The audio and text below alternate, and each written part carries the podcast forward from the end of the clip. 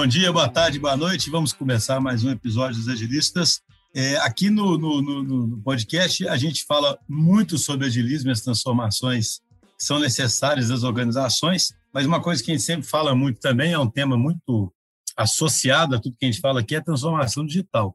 A gente sempre fala muito o seguinte, né, que para a empresa prosperar na era digital, ela tem que ser ágil e fazer uma transformação de natureza muito mais humana e muito mais organizacional, mas que essa transformação, por outro lado, é causada por forças digitais, né, que tornam o mundo muito mais instável, muito mais competitivo e os negócios muito mais assim sem fronteiras claras, obrigando as empresas a adquirir essas novas capacidades. E aí, um tema é, importante nesse mundo assim, beleza, então todo mundo vai usar o ágil para poder ser capaz de navegar bem no digital e fazer muito digital, né? Mas cadê as pessoas para fazer isso? Todo mundo que está fazendo transformação digital, tem certeza que quem está ouvindo aqui, seja todo tipo de empresa que está nessa jornada, sabe como existe um gap gigante de profissionais, né? Aqui no, eu não diria nem que é no Brasil, é no mundo, né? Porque todo tipo de negócio vai ficando digital, isso foi acelerado pela pandemia, então, né, negócios pequenos, grandes, de todas as áreas, todo mundo ficando digital, e obviamente que isso está causando aí um certo, uma demanda enorme no mercado, e aí o tema hoje vai ser esse. Então, da parte da DT, estou aqui com o Vinição. E aí, Vinição, beleza? E aí, pessoal, tudo bem? Vamos lá? Estamos aqui mais uma vez com o Vinícius Bose, que vai se apresentar aí de novo, para quem não ouviu outro episódio, a gente já conversou com ele aqui uma vez. Sempre um prazer recebê-lo aqui. O Vinícius entende muito dessa área de educação e aí vai poder, e atua nessa área, né? Ele está à frente aí do IGTI. Ô Vinícius, tudo bom? Se apresente aí, por favor, para quem não teve a oportunidade de conhecê-lo ainda. Tá bom, Schuster, obrigado. Vinícius, obrigado. É, nós tivemos aqui acho que em outubro, né, Schuster, do, do ano passado, comentando um pouquinho aí de, de, de educação. Eu sou CEO do, do GTI e, mais uma vez, aqui com vocês, eu acho que o tema está bem quente, né, educação, em, em meio à pandemia. E a área de tecnologia da informação, acho que como muitas das outras áreas, né, a pandemia, eu diria que ela acelerou um pouquinho aí o processo de investimento e transformação digital, se já faltava profissional de TI antes, agora então, né, Schuster? Eu acho que isso é um problema para todo mundo. Acho que a gente pode comentar um pouquinho aqui hoje é, desse problema, de como é que o GTI está tentando ajudar né, nessa questão. É uma questão mundial, né? Não é uma questão, como você comentou, não é uma questão nacional. O profissional de TI está na nuvem agora. A gente, o profissional está sendo assediado. A pandemia é mundial, né? Você fala que está na nuvem, ter gente achando que é só, né, tipo, alocar ele na nuvem, lá e pronto. É, o, o problema é que para a gente falta, mas para as empresas americanas e europeias também está faltando, gente. A pandemia também está lá. Então, ficou mais difícil ainda para a gente, porque agora a gente tem que disputar o profissional em dólar, né? Aí é que ficou complicado. Então, o recurso que a gente enxerga, uma das saídas é a capacitação. Né? Capacitar e capacitar continuamente. Sobre isso, a gente vem caminhando. Então, acho que esse tema é, é vital mesmo. Né? Isso, isso, é interessante porque é um tema vital para a sociedade, sabe? Porque na medida em que o mundo inexoravelmente vai ficando digital, se você não tem essa formação, você vai ter. Depois você teria um gap de, de, de pessoas que não teriam o que fazer, sabe? Né? É, é sempre um. Tem futuristas aí que tem medo disso, né? Então, a gente já vê na DTI, por exemplo, quando a gente é, tem uma reunião que eu faço né, com as pessoas novas, sabe, que chegam lá, e elas se apresentam, e é muito interessante hoje, tem muita gente em transição de carreira. Então, é, é, eu falo, a gente está no meio de uma era, né? A gente estuda depois, sabe? Alguma época os caras vão falar dessa época nossa, né? Nessa era que todo mundo, de repente, os profissionais todos se deslocaram, né? Pro digital, todo mundo começou a botar. Né? Eu lembro que tem faculdades aí. Eu, eu, lembro que eu já li, por exemplo, na Inglaterra, criança na escola aprende a programar, né? Igual, a, é, como se fosse assim, você aprende matemática, por, é, inglês, né? No português, no caso deles, e aprende, por exemplo, a, a programar. Então, a questão, a primeira questão é essa, né? Imagino que vocês têm uma missão grande aí em ajudar a sociedade, as empresas a vencer esse gap, né? Como é que se vence esse gap, né? E quando ele vai ser vencido, né? Que é a pergunta. É, Schuster, até antes de responder a sua pergunta, fazendo um comentário sobre isso que você colocou, a gente acredita muito que estudar é, programação, vamos colocar assim, no nível do ensino médio, eu acho que é, um, é, uma, é uma tendência de futuro, sabe? No Brasil aqui, a gente tem, tem um movimento nesse sentido para o ano que vem, a flexibilidade do, do currículo do ensino médio, não vou entrar aqui muito nas questões é, do MEC, mas existe agora a, a direção de se colocar uma parte do currículo, né, um terço do currículo aí para uma formação mais voltada para o mercado no nível do ensino médio. Isso, isso, falando de programação, ajudaria muito a gente, né, que está vivendo esse problema aí. Olha, vamos fazer uma análise assim, primeiro do, do problema do alto. A gente tem aí pesquisas que falam que a gente tem um déficit de profissionais aí, é, de, de, meio milhão de profissionais aí nos próximos dois anos, né? Então, o problema é sério. A gente, por outro lado, tem empresas querendo investir na transformação digital, que agora, o que, é que valorizou na pandemia? O digital, né? As, as questões, os negócios digitais, eles se valorizaram muito. Então, as empresas, mesmo aquelas que estavam atrasadas, estão correndo para investir nessa área, abrir linhas de negócio nessa área, mas não tem profissional. E, por outro lado, se você olhar o Brasil, eu, eu, eu, não tenho números atualizados, mas assim, já deve estar em uns 15 milhões de desempregados, né? Números que só sobem. Saiu um, uma, os números hoje, acho que são 14,8, na verdade. É isso, Vinícius, assim, é, é, uma, é uma coisa muito triste, né? E a gente também tem uma outra, uma outra informação de que muitas profissões vão acabar, porque a área digital tem sempre essa conversa, quais profissões que vão acabar. Recentemente eu li uma lista assim que eu falei, acabou tudo, né? Só sobrou programador, porque acabava o advogado, acabava um monte de, de profissões. Bom, mas assim, então, fazendo um exercício aqui, uma tentativa, eu diria que muitas dessas pessoas que estão aí é, desempregadas, uma aposta é para a área de desenvolvimento, para a área de tecnologia da informação. Se todo profissional e tem muita gente falando isso, do profissional do futuro, ele é o profissional é, de TI, né, que tem que ter algum conhecimento, e se toda empresa no futuro é uma empresa de TI, né, se elas estão se transformando digitalmente, é fácil prever que daqui a cinco anos, uma boa parte dessas pessoas, ou antes, né, eles vão estar indo para a área de TI, gente, é lá que tem emprego.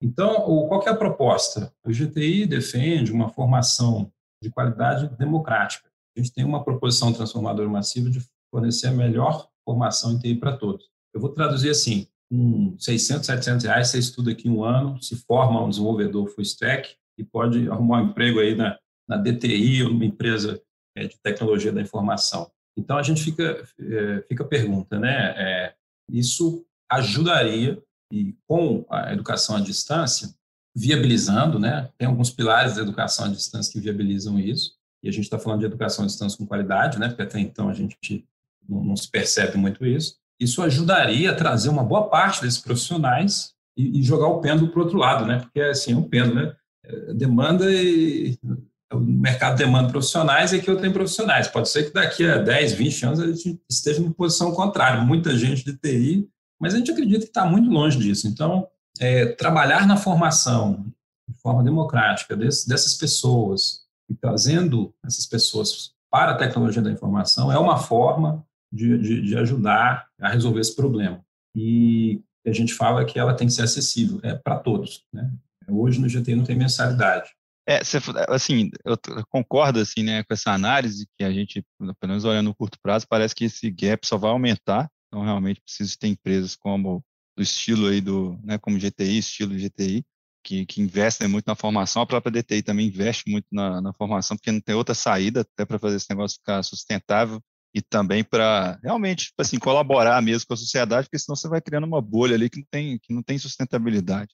Só que, mesmo se no futuro isso aí, talvez até muito provável, né, isso tenha mais oferta que demanda, no fundo parece que tipo assim que você vai ter que formar para coisas similares, né? No fundo, igual você falou assim, você falou da lista ali. Quando o pessoal fala que não vai ter mais advogado, mas você vai ter alguma coisa que parece com um advogado, né? tipo assim, no fundo é um advogado ciborgue, né? Tipo assim, um advogado que é ajudado por um robô, por uma coisa que você vai ter que ter interação digital, que acaba que você tem que ter algum nível de, de entendimento de como interagir com esse tipo de coisa, né? Então, né, parece que é inexorável que esse tipo de empresa, como, né, de, com, com, esses, com esses fundamentos aí, vão ser o que vai segurar a sociedade no futuro, né? Porque senão é, realmente vai ter um, um futuro distópico aí problemático. É verdade, Vinícius. Assim, eu, eu, eu, eu sempre, é, projeções futuristas, eu sou sempre otimista. Então, assim, eu não acho que vai acabar, vai se adaptar. E é muito difícil para a gente prever agora, né? Há um ano atrás, ninguém prevê o que está acontecendo. A pandemia tem mais ou menos um ano, um pouco mais aí, um, um ano e dois meses,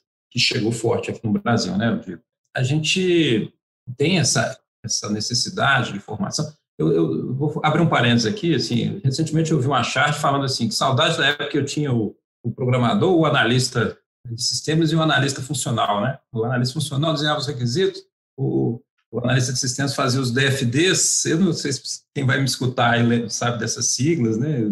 Os diagramas de fluxo de dados. DFD, hein, cara? Você foi longe agora, hein? Não, mas a charge era assim, eu me identifiquei. E, e, o, e o programador programava, e cada um no seu quadrado, ponto. Era assim que a gente aprendia na faculdade, eu formei em 98. Agora, assim, no GTI nós temos aí mais de, de, de quase 30 trilhas de formação especialista, né, compostas por bootcamps para formar papéis. Cada trilha forma um papel que tem uma vaga aberta aí no mercado.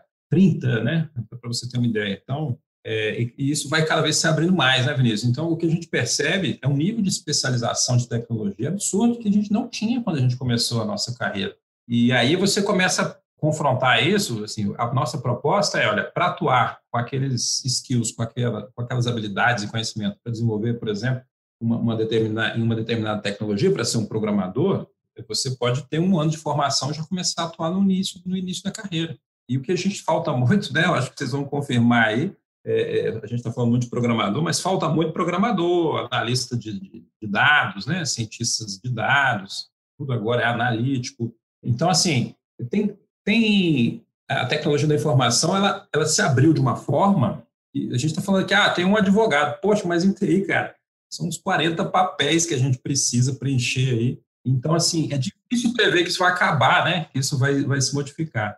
Interessante, eu acho que dá para juntar essa pergunta só com um tema que me veio à cabeça aqui, cara, que é assim, a gente tem um gap tem que ser suprido rápido. Aí tem um tanto de gente que quer fazer transição de carreira. O caminho normal do Brasil é o cara vai lá, faz a universidade, né, tira o diploma. Eu não sou nem especialista, mas já vi até questionamento sobre esse caminho, sabe? Falando que tem muitos países, sei lá, tipo Alemanha e outros, que investem muito mais na formação técnica, e aí o cara, rapidamente, ele, sei lá, tem uma determinada formação e consegue atuar né, no mercado de trabalho. A minha pergunta é, qual o caminho que você vê? Né? Porque, assim, o cara fazendo essa formação à distância, muita gente pode falar assim, ah, esse cara nunca vai ser igual, né? O sujeito que, sabe, que, que entrou ali na faculdade, fez computação, né? Ou teve uma formação completa e fez mais matérias antes, etc. É isso mesmo? É uma formação mais técnica mesmo que, que se propõe para vencer esse gap e, e, e, nesse modelo seus? Eu acho que é, a pessoa que escolhe, é, eu acho que é uma tendência da educação é, do futuro, pós-pandemia, a gente está indo nessa linha, é você dar opção para o estudante. Então, imagina que você tem condições ali de fazer um bootcamp de dois meses e meio, de repente você faz um segundo, completa uma trilha. E aí você pode completar uma segunda trilha, uma terceira, uma quarta, integralizar uma graduação. Hoje, não é o que a gente vê a gente vê uma estrutura linear de currículo baseada em conteúdo. Mas quando você começa a identificar os problemas, é uma pesquisa do ano passado da Unicef, com 40 mil estudantes, ou, na verdade, profissionais já formados, de 150 países, tá? Foi feita durante a pandemia, perguntando se como é que eles se sentiam em relação à, à sua formação para obtenção de um bom emprego. A grande maioria, né, boa parte fala que eles sentem que a formação que eles tiveram não é suficiente para eles atuarem no mercado de trabalho. Poxa, o cara estudou quatro anos e, e, e sente que não, que não, é suficiente. O que, que os caras identificam que, que falta, né? Uma, uma, boa parte. Primeiro é liderança. Aí a gente abre aqui uma interrogação e isso é um soft skill que o mercado exige e que não é estudado na graduação. Assim, fica estranho a gente falar de requisitos que são cobrados pelo mercado que a gente não estuda. Né? O primeiro deles, 22% fala ó, aspectos de liderança. O segundo, 19% inovação, capacidade analítica e de inovar. Então, os caras não têm, a gente também não estuda muito isso. E o terceiro é capacidade de processamento de grandes volumes de informação e dados. Eu estou falando isso não é profissional de TI, não, tá? Esses profissionais são profissionais do mercado. E é por isso que, pegando essas necessidades, esses atributos que são cobrados dos profissionais, a gente fala que todo profissional no futuro é um pouco de TI, porque a gente traz esses aspectos de análise, de inovação, de, de, de processamento de dados, que, que, que, a gente lida com isso, que os outros profissionais também estão tendo que lidar. E aí a gente percebe que tem um problema aí, né, Schuster, de formação. Então a ideia é de ter o aluno, ele, ele podendo escolher aquilo que ele vai estudar naquele momento.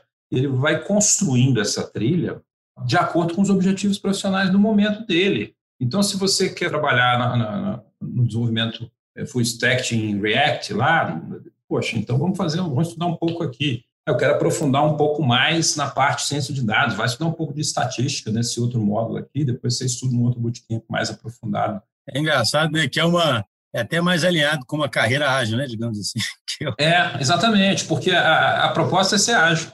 É, não, porque assim, esse negócio é curioso, né? O, o cara quer fazer uma transição de carreira, mas ele pode ficar quatro anos esperando, né? tipo assim, para fazer a transição, não é cair nem o mercado. Então, assim, alguém pode até vir a argumentar que pode estar com alguma coisa deficiente ali, mas aquela história, ele começa, né? Ele começa, ele começa a trabalhar, começa a ganhar experiência, ele complementa com outra trilha. É engraçado, é uma, é uma abordagem mais voltada para mercado mesmo, né, cara? Assim, respondendo ao mercado. É engraçado você falar isso, eu estou lembrando aqui, né, que eu orientei um trabalho de conclusão de um curso de uma pessoa da DTI, que é o Matheus, né, que é exatamente, exatamente o que você acabou de falar, né, que tipo assim, que você tem um caminho meio linearizado de faculdade, né, e seria um caminho mais com restrições mais soft ali. Aí é legal que ele, ele usou como referência um cara que a gente cita direto aqui, que é o David Snowden, né, que também é um cara de teoria da complexidade, mas que, na verdade, se você ler sobre a carreira do David Snowden, ele estuda muito é, a teoria de conhecimento, né? E ele fala, no fundo, tipo assim, que um jeito de, de enxergar o problema é que, a, que a, o profissional iria fazendo uns cursos, depois ele faria um sense make do que ele fez, do tipo assim, ó, fui fazendo uns cursos que eu estou gostando aqui, aí de repente alguém olha e fala, ah, isso aqui parece com você fez engenharia elétrica, entendeu? Tipo assim, ó, baseado no que você fez aqui, ó, você meio que tem essas, você pode fazer essas coisas, né? É, porque, Vinícius, é uma tendência de futuro essa, inclusive, é, é o que a gente comenta aqui, o modelo de informação do GT é não linear, não linear. Você constrói a sua trilha, mas a gente consegue, e a gente é, já, já, deve ter isso daqui a pouquinho, usando ciência de dados, te sugerir a próxima, em cima de um, uma necessidade de perfil. Então, quando a gente fala assim, ah, no futuro a educação vai ser adaptada para cada indivíduo, já está acontecendo isso na verdade. A gente já consegue hoje, você está no GT e uma caixinha, da gente está colocando ali uma matrícula com um clique. Ele falou, ó, baseado igual a Amazon, baseado nesse bootcamp que você fez, nesse seu interesse em se informar nessa área, você tem esse e esse aqui, as pessoas estão estudando esse e esse. Você clica lá, cai, no próximo bootcamp estuda mais dois meses e meio. A gente consegue até, eu quero dizer assim, se a gente falar ah, no futuro, o pessoal falava muito assim, no futuro o ensino ele vai ser adaptado adaptado para cada pessoa. A gente via isso tão longe. Agora isso tá, já está aqui, já está com a gente. Você consegue sugerir, com ciência de dados, qual que é o próximo que você tem que estudar, e aí você vai percebendo a trilha e vai mostrando qual que é um caminho que está sendo é, é, seguido baseado na, na parte analítica. É, e isso vai virando um ciclo virtuoso quando tem um encaixe de mercado, né? Porque, por exemplo, uma coisa é você fazer isso aí do nada e falar, ah, beleza, isso aqui é lindo, maravilhoso, mas não tem demanda. Vamos supor, as empresas continuam cobrando lá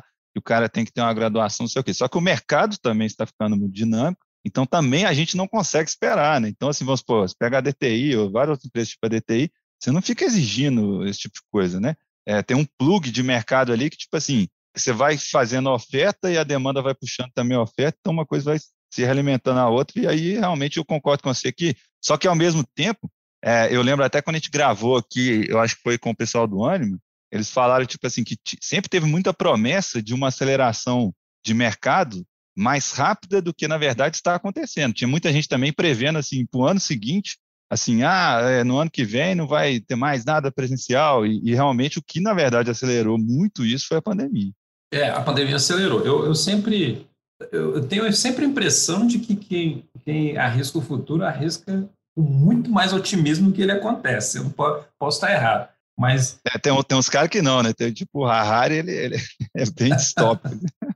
é, a gente tem muita dificuldade de infraestrutura do país, né? Assim, a gente está falando aí de pessoas em situação de vulnerabilidade social também. Então, a gente tem que pensar que, ah, eu tenho 15 milhões, poxa, mas o cara tem nem computador. Eu estou falando aqui de educação à distância.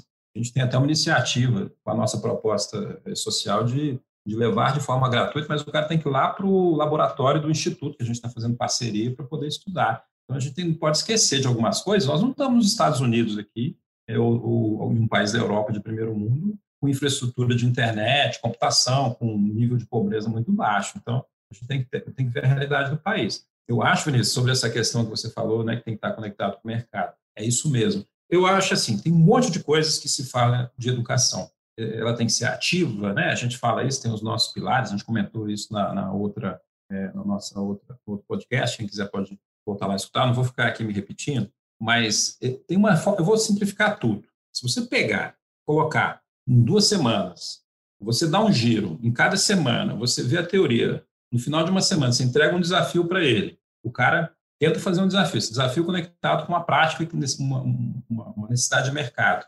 E você dá o espaço em, em momentos interativos igual esse que a gente está fazendo aqui, né? O videoconferência, para ele debater, para ele tirar dúvidas, para ele discutir em grupo, para ele dar a opinião dele. E aí o professor vai na, na, nessa alternativa, corrige o trabalho, codifica lá, nós estamos falando de código, né? Nesse momento. E mostra para ele, já lança o próximo desafio da outra semana.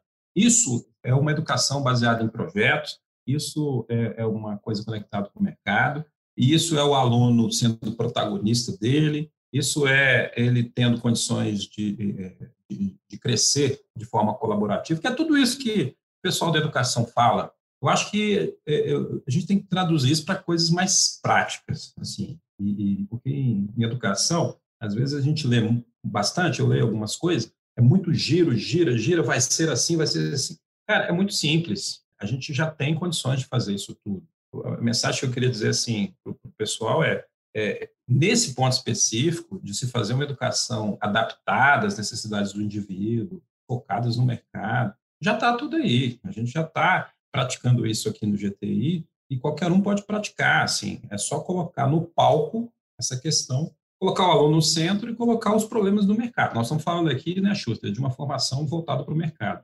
É, a proposta é de ser aplicada no mercado. Mas eu sempre falo, você pode estender essa questão da aplicabilidade, de ser ágil, de ser acessível para questões acadêmicas também. Problemas acadêmicos. O problema acadêmico tem que resolver alguma coisa para melhorar a nossa vida social. Tudo bem. Gente... Não, eu sinceramente eu até acho assim, a gente vive sempre nos extremos, né? Então, eu acho que vai ter espaço para as duas coisas, né? Sei lá, acho que sim, você formar pessoas com uma base teórica até mais profunda, estudando outros, sabe, assim, a gente sabe que isso aí foi, foi muito importante para a humanidade, né? Digamos assim, você não pode achar que só o que o mercado quer é o que tem que ser feito, por exemplo. Mas também não pode deixar de fazer, sabe? O que o mercado quer, né? Quer dizer, eu falo assim, às vezes a faculdade já tem esse problema. Ela é acadêmica e eu acho que existe um espaço para isso e isso evolui o ser humano em outras direções. Mas ficava um gap, às vezes, de atender o mercado de forma mais prática mesmo, sabe? Então, eu acho que existiria espaço para as duas coisas, sabe? É, agora, eu queria, é, como você diz, a missão sua é a formação né, das pessoas. Né? É, você, como é que você consegue acompanhar que está de fato formando as pessoas, entende? Não operando em mar aberto. Né? Assim, está dando certo? Né?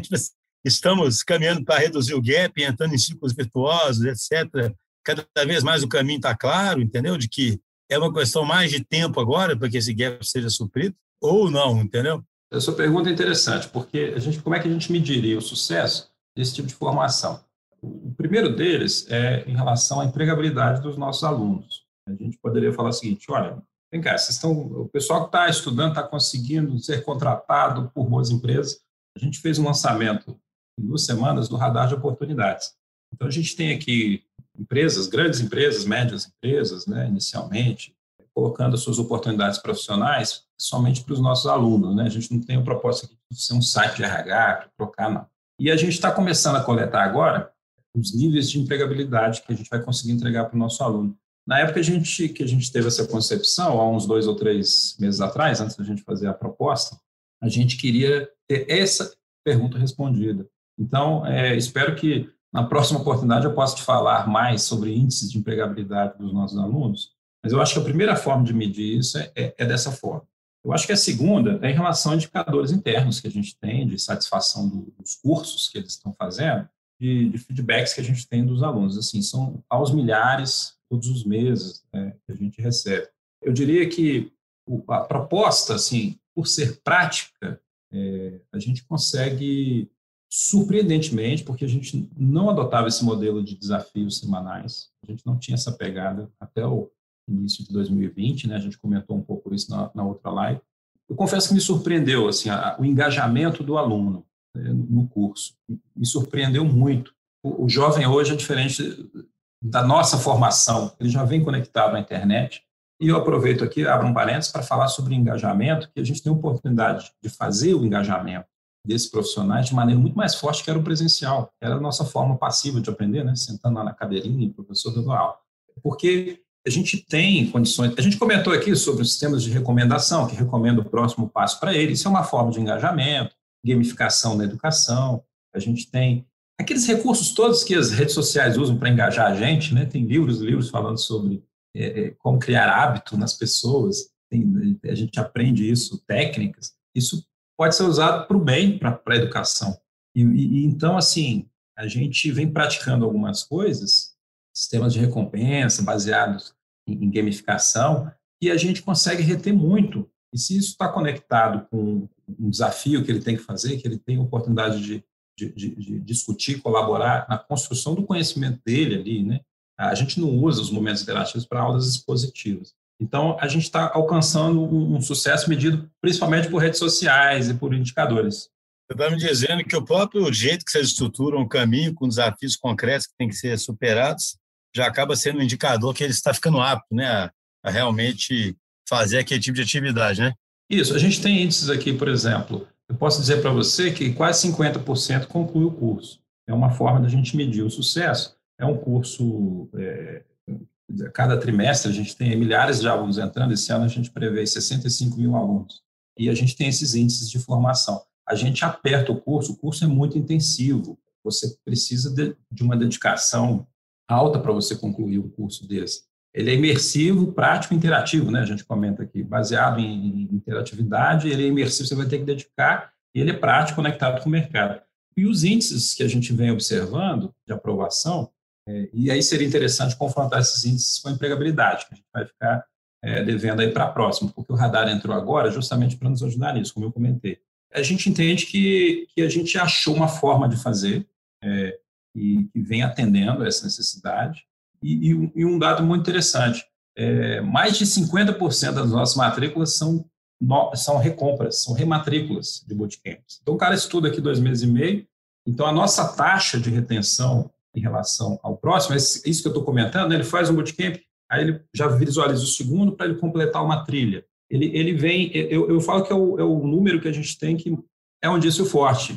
É um indício forte que ele está ficando naquela carreira, né? Porque parece que ele está se, se, estabelecendo naquele caminho mesmo. Né? É a questão de que ele conseguiu uma forma de viabilizar o trabalho com o estudo. Às vezes ele faz um bootcamp, dá um tempo, faz o segundo. A gente tem uma taxa de recompra quando a gente olha 12 meses, tá? Só para é, detalhar um pouco mais aí como é que a gente calcula. Mas ele está aqui, ele está usando a, a plataforma do GTI que é um conceito de plataforma para a vida dele, que está muito alinhado com o conceito de educação também, mais uma, uma tendência de futuro, é, né, que é o, é o lifelong learning, né, você aprendizado para a vida. A gente não tem isso de aprender só na faculdade. Educação à distância, você tem um computador, não importa a sua idade, você conecta e começa a aprender um, um tema novo. A gente vê muito isso o profissional fazendo aqui, fazendo um bootcamp aqui, fazendo outro daqui um, daqui seis meses, daqui um ano, ele faz um, um, um, estuda um outro tema. De repente, ele participa de um evento aqui semanal. A gente tem os eventos uma vez por mês, um evento imersivo gratuito de cinco dias. As pessoas fazem um evento, fazem um bootcamp, fazem outro evento e, e eles vão usando a plataforma. E veja bem, e aí, é, ah, e o grau, aí a graduação, ele pode eliminar aquilo e fazer a graduação dele, é, integralizar a graduação dele. Ele pode integralizar a pós-graduação dele é, usando aquele bootcamp para aquilo que ele estudou, porque aqui tudo é construído como trilhas, uma graduação um conjunto de trilhas, uma pós-graduação uma trilha.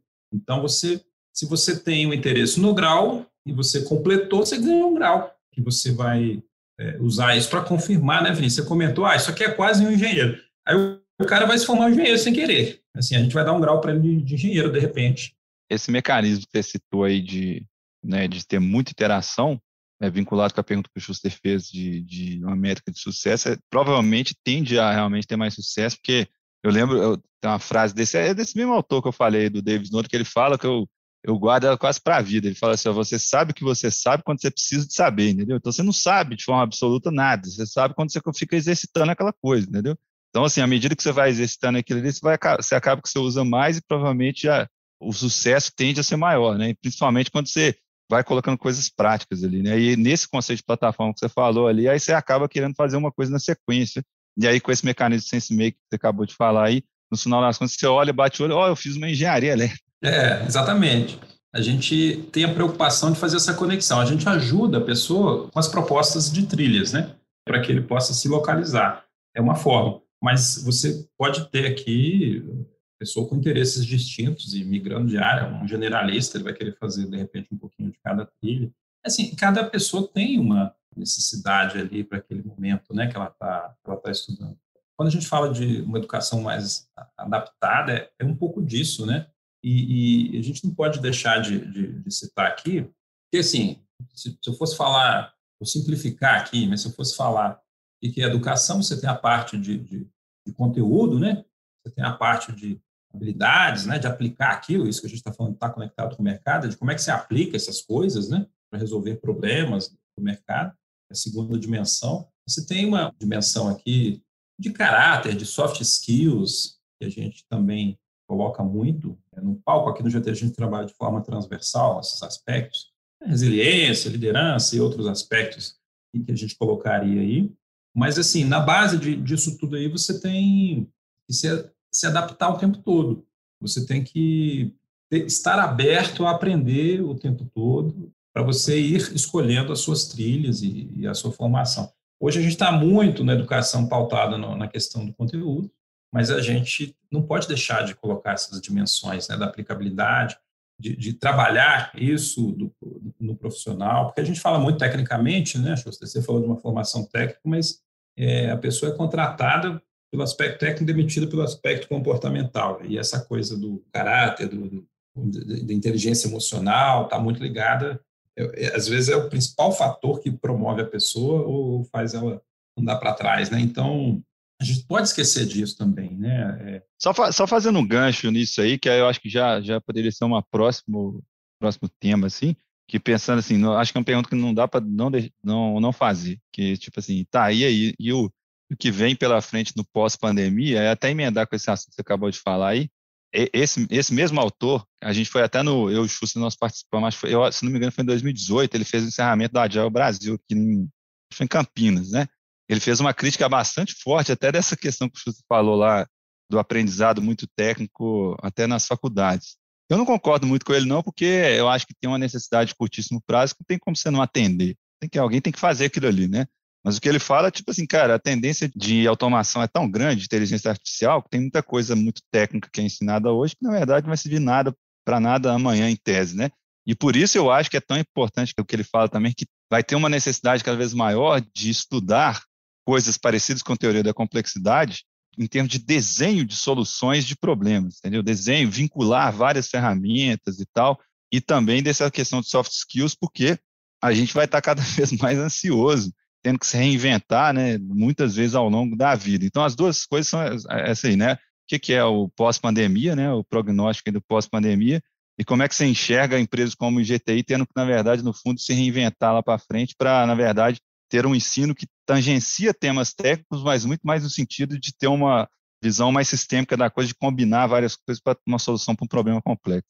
É, eu acho que eu arriscaria dizer que o pós-pandemia é, é, uma, é uma educação, primeiro, assim, mais humana. A gente. Uma coisa que a gente aprendeu na pandemia é que só ficar trancado em casa, seja trabalhando ou estudando por educação à distância, não é suficiente para preencher as necessidades e os anseios da pessoa. Tem muita gente estressada em casa, sem sair de casa, com crise de ansiedade, com depressão.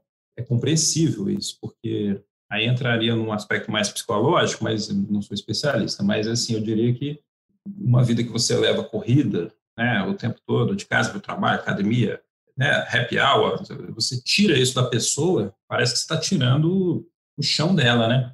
As pessoas não, não são, na sociedade atual, ensinadas a ser um pouco mais introspectivas, escutar suas ansiedades e tal. Então, isso acaba, a pessoa busca o sentido da vida mesmo quando você tira aquilo que ela entendia como sendo a vida dela. Então, a gente precisa lembrar disso. Mas, assim, quando eu falo uma educação mais humana, você tem que considerar esses aspectos sociais da pessoa. Então, eu diria que é, você, essa troca cultural, essa questão é, de um ambiente de trabalho, de um ambiente de universidade, aquela sociedade ali, aquilo é importante, ficou evidente. Você pode tentar suprir isso de algumas formas. Por exemplo, no GTI a gente tem os programas de imersão internacional, a gente conecta agora, né, a gente tem aí, é, é, começando no próximo mês, são milhares de alunos e com uma taxa de matrícula vai conseguir ter aulas com professores do Vale do Silício para falar sobre cultura, professores estrangeiros. Então, eu diria assim, essa questão da cultura, de você emergir, de você poder trocar experiências. Uma coisa que a gente fez, a gente tirou, por exemplo, durante a pandemia, criou os ambientes usando plataformas igual o Discord, né, de games, para deixar os alunos conversarem entre si. A gente não monitora, a gente deixa os caras ali conversando sobre temas fora da, da instituição para a gente tentar expandir um pouco mais essa questão da educação social. A gente está tentando, mas a, a presencialidade nesse aspecto é importante. Essa questão da língua que a gente comentou, Vinícius, eu acho que deixa de ser uma barreira. A gente está falando de uma educação mais universalizada. A gente falou que o profissional de TI está na nuvem, né? O professor também está na nuvem. Assim, é, então, a barreira da língua, do inglês e português também já caiu. Né? A gente já está praticando isso aqui. Nós temos a questão dela ser democrática. Assim, eu entendo como sendo um caminho muito promissor para quem vai investir em educação e muito bom para quem vai estudar. Você pensar que a, a tecnologia, com automação, você consegue deixar o professor para fazer aquilo que ele é bom, é, trabalhar as aulas interativas, a ativação das ideias, a orientação das pessoas, e, e usar automação para você fazer aquilo tudo que antes não dava para fazer. Presença na aula, notificação, chatbot. Aqui no GTI, metade das coisas a gente resolve já, né, as dúvidas dos alunos com chatbot, um sistema que a gente tem de, de controlar, central de monitoramento e controle de aulas interativas aqui, você vê todas as aulas, você monitora, está tudo na nuvem, cara, assim, recurso, né? Então, assim, a tecnologia, ela viabiliza esse ganho de, de escala. Tem o livro Free, né? O, se não me engano, a origem dos preços, o futuro dos preços, Free, o futuro dos preços. O autor fala da tendência da tecnologia jogar os preços para zero, porque o custo marginal é zero. O que a gente está falando aqui é que na educação isso vai ser possível, com qualidade. A gente está indo por essa, nessa direção. Porque você tem ali um, um, um, se você tem um custo marginal de um aluno a mais que é zero, você consegue jogar o preço para zero. Você pode, se você, então você tem modelos de negócio quase gratuitos, com, com escala. Você tem que ter escala e você tem que ter tecnologia para conseguir isso. Então, eu vejo a educação, quando eu falo democrática, é nesse sentido de usar a tecnologia a nosso favor para alcançar isso. Ela pode ser mais engajada, porque a gente tem técnicas para fazer isso, como a gente comentou, né? A gente tem recursos em tecnologia que a gente engaja mais. Gente, o exemplo disso são as redes sociais, a gente entra, eu sei quantas vezes por dia, né? Já vi tanto número aí, mas ah, você entra 100 vezes, né? seu olhar desvia a cada hora o seu celular, para você, assim, tem números, mas eles engajam. Essas coisas fazem as pessoas se engajarem. E assim, mais centrada em ser mais adaptada para o aluno, né? Assim, é, é, aquilo que a gente já comentou aqui. Eu vejo é, é, a educação à distância desempenhando um papel importante, mas educação à distância com qualidade. Teve uma primeira onda de conteúdo na educação à distância. Eu acho que no ano passado começou-se muita videoconferência falando que isso, a educação à distância, é uma segunda onda, mas sem qualquer construção de coisas que a gente está citando aqui, né, nesse sentido é muito mais uma videoconferência para falar que deu o conteúdo, né? É orientada a dar o conteúdo. E, é, mas eu vejo no futuro uma preocupação maior com esses aspectos, sabe? Uma construção mais, é, com projetos mais conectados com essas necessidades que a gente está colocando aqui. É difícil a gente prever tudo, né? Cara, infelizmente nós chegamos aqui, passamos o nosso tempo aqui, cara. Acho interessante que a gente termina com mensagem otimista, né, acredito eu, né? Ou seja, é aquela história, né? O próprio digital está causando uma disrupção e nós falamos do gap, né? Que, que, tem que ser atendido, mas o próprio digital vai resolver esse gap, né? A verdade é essa. E talvez resolva.